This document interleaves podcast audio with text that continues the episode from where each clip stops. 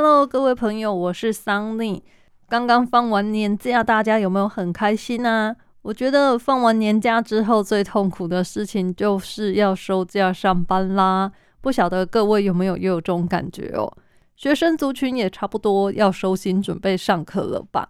那么今天的主题呢，就要来跟大家聊一聊刚考完的学测啦。学测放榜之后，是不是就准备要开始填志愿了呢？想必应该有很多人在烦恼吧，就是我到底要怎么选这些科系呀？那个志愿表一摊开，哇，满满的，上面有上百个选择吧，我到底该怎么选才比较好呢？这些问题呀，总是一再的重复嘛。想当初我自己在考大学的时候，哎，也是满满的疑问啦。到底呀，选校好还是选系好呢？或者是说，哪些科系比较有前途啊？哪些学校是不是哎企业比较爱用啊？或者是说，最重要的就是哎，其实我没有想好我要念什么科系耶，我不知道我到底对什么有兴趣，那我要怎么填志愿呢？其实这些问题啊都没有绝对的标准答案啦，可能你问一百个人会有一百零一个答案吧，因为每个人的出发点都不一样嘛，每个人想的也都不一样啦。那怎么在这些众多的学校啊科系里面呢，找到说你理想的志愿啦？其实真的是一个蛮不简单的啦。难道你会说，还是我干脆去博杯啊？诶，卜杯搞不好这招也是有人在用哦，不要小看卜杯的神力呀。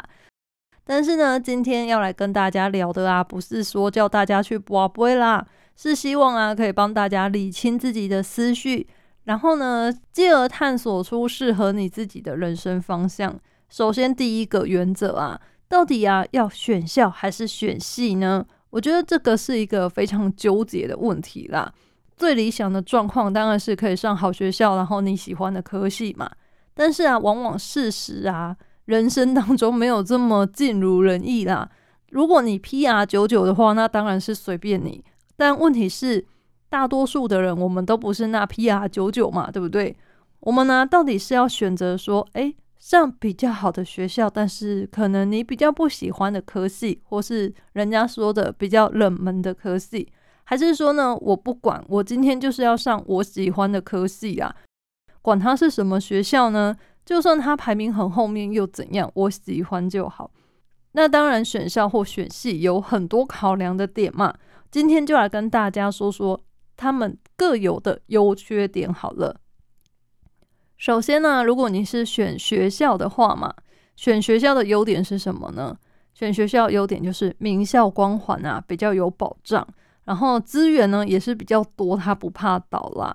因为啊，大家知道，像热门科系可能常常会变动嘛，一下子啊可能是电子电机，然后呢过几年可能又变像现在可能生化科技嘛，或者啊搞不好以后又会变啊法律系呀，然后财经系，不一定的风水轮流转嘛，热门科系啊常常都会变动。但是啊，学校的声誉啊，却是屹立不摇的啦。大部分会选学校的学生啊，底线呢都是台政青交，或至少也要中字辈的吧。毕竟你名气比较大的学校啊，这个学历嘛，它在很多的履历表当中就是比较容易脱颖而出，别人一看就会觉得，哎啊，这个是不错的学校来的，是不是？而且啊，国立大学它所获得的经费或是资源。其实通常都会比私校来的比较丰富啦，也会有比较稳定的学生群，不用担心说，哎，招生不好啊，然后学校就会因此而倒闭了嘛。所以我觉得这个是一个大家要考量的点啦，就是学校的名气很大，有时候可能甚至赢过那些科系。然后呢，另外一个优点就是它可以作为你转系的跳板哦。因为如果你要考重考啊，或是转学考，其实相较起来的话，转系或者是双修，好像都是比较容易一点的。如果你有梦寐以求的学校啊，有些人就会说：“哎，我非台大不念，非清大不念。”那你或许可以先申请一些那个学校里面你自己可以录取的系所，然后呢，之后再透过转系考啊，或者是双主修。来念到你真正想念的科系哟。那当然啊，如果你选学校的话，也是会有一些缺点啦。缺点是什么呢？就是你可能必须啊，要在你没有兴趣的科系里面念四年啊。如果你为了要进入名校啊，然后就放弃你理想的系所，那你很有可能大学四年都在念一些你不喜欢的科目啊。再加上啊，大学生活其实是很缤纷、很精彩的啦，有很多五花八门的活动啊，很有可能都会削弱你转系的意志力。就像我身边的朋友啊，他一开始也是考进了某个学校嘛，然后呢，他原本想念中文系。可是他后来呀，成绩还是志愿，可能志愿没填好吧，他就落到了外语系。那他原本也觉得说，嗯，没关系，我念个一年之后，我就要去转系，申请考转系就好了吧。殊不知啊，半年过去，一年过去，他都没有去转系。为什么呢？因为你已经在原本这个系啊，可能交到朋友了，然后啊，你也适应这个系的生活了嘛。你现在突然要转系，你是不是会觉得心里面有一点害怕？然后再加上啊，如果你转系的话，其实有一些必修科目啊，哎是要重修的啦。你可能会考量说，哎呀，这个学分又要重修了，是不是要延毕啊？或者是会加重你的负担？因为大学生啊，真的哎活动很多啦。你可能会想说，哦，要去玩社团啦，要跟刚认识的朋友去玩啦，要去联谊啦，种种种种的啦，或者是呢，有些人会觉得，哎，我这个时间要去打工了，是不是？所以你就没有时间再去多做额外的准备嘛？或者是你会考量说，哎，我转系之后还要去重修学分，是不是太累了一点？所以呢，你有很可能会念一个你没有兴趣的科目，但是。想想好像也蛮习惯的，你就不会想说要去转系了。你这个转系意志力，除非很强啦，不然应该很快就会被消磨了。再来呢，选校的另外一个缺点哦，就是其实就算你是念名校，你也不见得以后找工作就会很顺利啦。毕竟啊，职业发展最主要还是靠专业的累积嘛。名校通常只是你呃毕业之后第一份工作的履历啦。如果啊，你是已经找了第二份、第三份工作了，那么我觉得名校光环好像就真的没那么大了耶。除非啊，你是真的就是那个学校那个科系是当中的佼佼者啦，不然的话，真的一般来说，如果你是后面转职的话呢，嗯，就比较无关了。然后再加上，如果你当初是因为选学校而念了一个没兴趣的科系。哦，我相信呢，你应该不会投入很大的心力在里面啊。你如果念自己这个没兴趣的科系啊，可能没有办法好好的学习专业吧。你就会一直觉得，嗯，我可能不喜欢呐，或者是我以后会转系啊，导致你没办法定下心来好好的念书嘛。所以啊，很有可能毕业之后，你所做的其实也是你现在在念的这个你没有兴趣的科系的相关产业了。那这样一来，其实你会蛮痛苦的，因为你就已经不喜欢这个科系，你还要从事跟他有关的工作，诶，那真的是有一点点累啦。毕竟已经苦四年了，那难道还要继续苦四十年吗？可能大家这个要好好想想啦。然后再加上就是我刚刚说的嘛，名校的光环，可能你找前几份工作的时候还可以帮你诶镀金一下啊。可是，如果长久的生涯规划，可能还是要靠自己来努力啦。那么再来说说，如果是选科系，可是不选学校呢？哇，那优点啊，就是你可以全心的投入你喜爱的领域。毕业之后呢，你可能也不会担心出路的问题呀。因为大部分呢，会以选系为主的人啊，其实生涯规划的蓝图通常都是比较明确的啦。你在进入自己喜爱的科系之后啊，就可以按照自己的兴趣呀来发展。然后呢，选课的时候，你也可以选一些你有兴趣、你比较觉得 OK 的科目嘛。甚至啊，可以参与相关的实习，早一点啊来累积你职涯所需要的经验啊，可以得到比较好的发展机会啦。再来啊，第二个就是可以直接考取专业的证照。大部分呢，政府所认定的师自级的证照考试啊，都会规定说要相关科系毕业才可以去考啦。例如什么呢？例如医师、律师、会计师哦，这些师字辈的等等啦。如果啊你在大学的时候啊就念自己有兴趣的相关专业的话，哎，也是比较容易可以考取证照啦。而且有时候可能是唯一途径嘛。比方说，有些人他很早就立定志向哦，我以后一定要当一个医师哇，那真的是有一点点很累啊，很辛苦啊。但是呢，如果你早早的立定志向了，那你可能当初考试的时候选科系完全不用想，我就是医科医系医学系一路给他填下来啦，管他什么学校，我只要能念到就好了，对吧？那有些人会说，老师呢？哎，老师现在可能不一定要念师范学校啦，但是啊，通常老师也都要去修教育学分才可以去考哦。给大家做一个参考啦。如果你想要当老师的话，可能呢要看一下你所念的那个学校有没有开教育学程哦。如果有的话呢，你有修教程，你才能够以后去考这个老师的执照啦，才能考教师啊、教检这一些啦。那选科系还有另外一个优点是什么呢？哦，比较容易交到志同道合的朋友啦。因为啊，如果你是念你自己喜欢的科系的话，其实应该大部分的人啦，大部分的同学也都是跟你抱有相关兴趣和志向的人。你们彼此之间呢，比较容易拥有共同的理想或话题呀，可以结交一起奋斗的朋友。这个呢，比较容易出现在例如艺术相关类的啦。或者是呢，你可能就是想要走学术路线的哦。那你如果是选择了科系的话，可能你就会遇到跟你结交一辈子的好朋友，也不一定哦。毕竟你们的志趣相投嘛，对不对？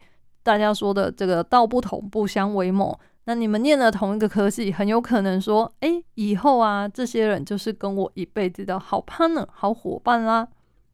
那么，如果你只选科系不选学校，缺点来啦。缺点呢，当然就是你少了这个名校的光环嘛。面试的时候，你可能就是那个遗珠之憾啦。因为不可否认啊，录取分数比较高的学校出来的学生啊，现在大家还是会觉得他们比较优秀嘛，是不是？我们传统观念上啦，一样还是会觉得，哎，台城青交这些学生好像成绩比较好，也比较厉害吧。今天如果你是老板的话，一个职位，他同时有这种前几大的学校来应征，跟比较后面的排名学校的人来，你会选哪一个呢？你给他一样的薪水，但是有这两个可以选，你会挑哪一个？诶，通常如果两个人面试起来感觉差不多都很正常的话啦，你还是会选那个名校的吧，对吧？所以呢，就业市场啊，其实是蛮现实的啦。毕竟啊，雇主他要在成千上万的履历当中挑选人才嘛。那如果你没有特别令人惊艳的作品的话，很可能在第一关学历的时候就会被刷掉啦。短时间之内可能比较没有办法伸展你的抱负，展现你的才华啦。然后呢，再来第二个缺点啊，当然就是资源上的落差了。因为虽然你进入了自己喜欢的科系啊。可是你有可能那个科系不是那个学校的重点科系，有些科系可能它没有太丰富的设备啊，或是资源啊，甚至说可能没有办法去实习呀、交换呐，或者是呢，诶，学长姐可能人比较少，或是这个人脉方面你可能会受到影响了，都必须靠自己来另寻其他管道补足，也算是有一点点让人困扰啦，对不对？那么今天这样总结起来呀，你是不是还是觉得很困扰？想说，诶，那我到底怎么选择呢？首先啊，我来帮你做一个很大的分类，你到底要选学校还是选科系呢？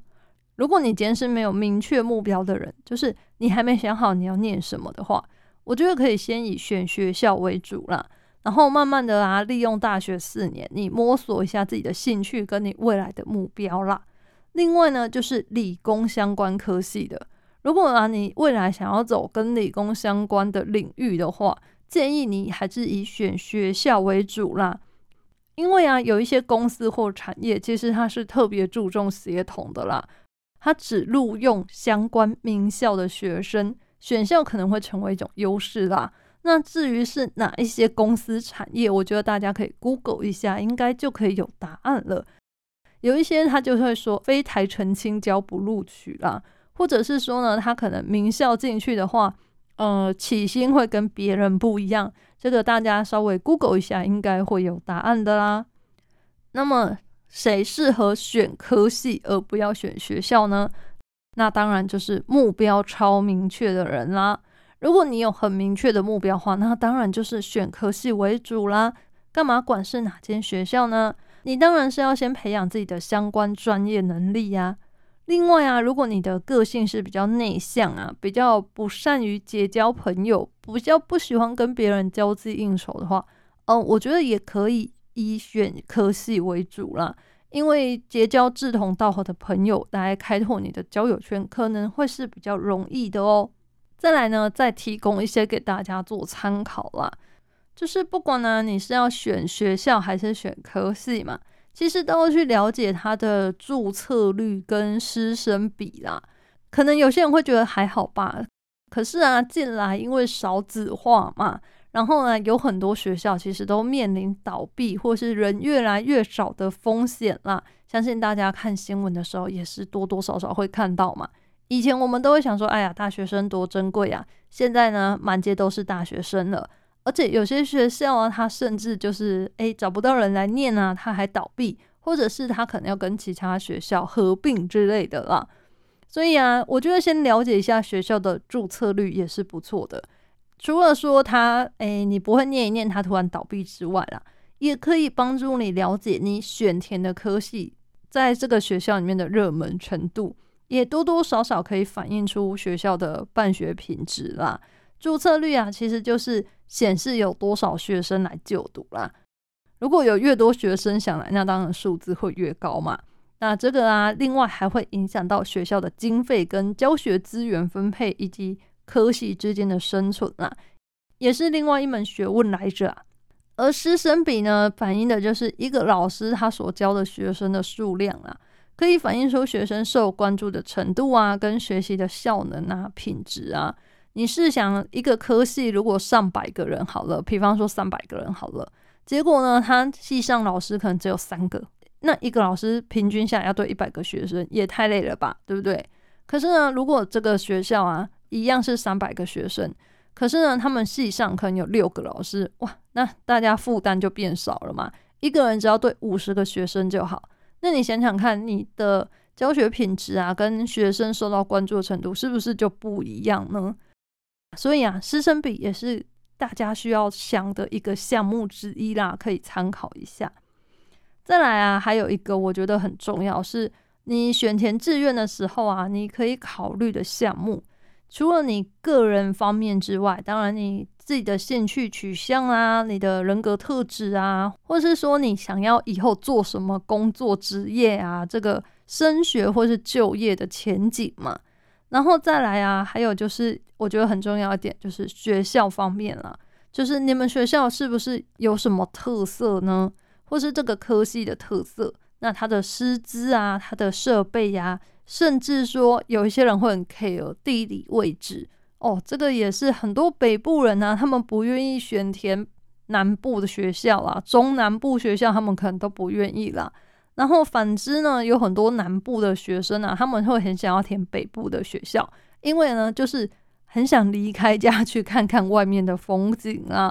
所以学校的地理位置，我觉得也蛮重要的啦。有一些学校，它可能位置太过于偏远嘛，你可能交通比较不方便，那你可能还要考虑说，哎，那你每次去学校或是要回家的时候，你要怎么去呢？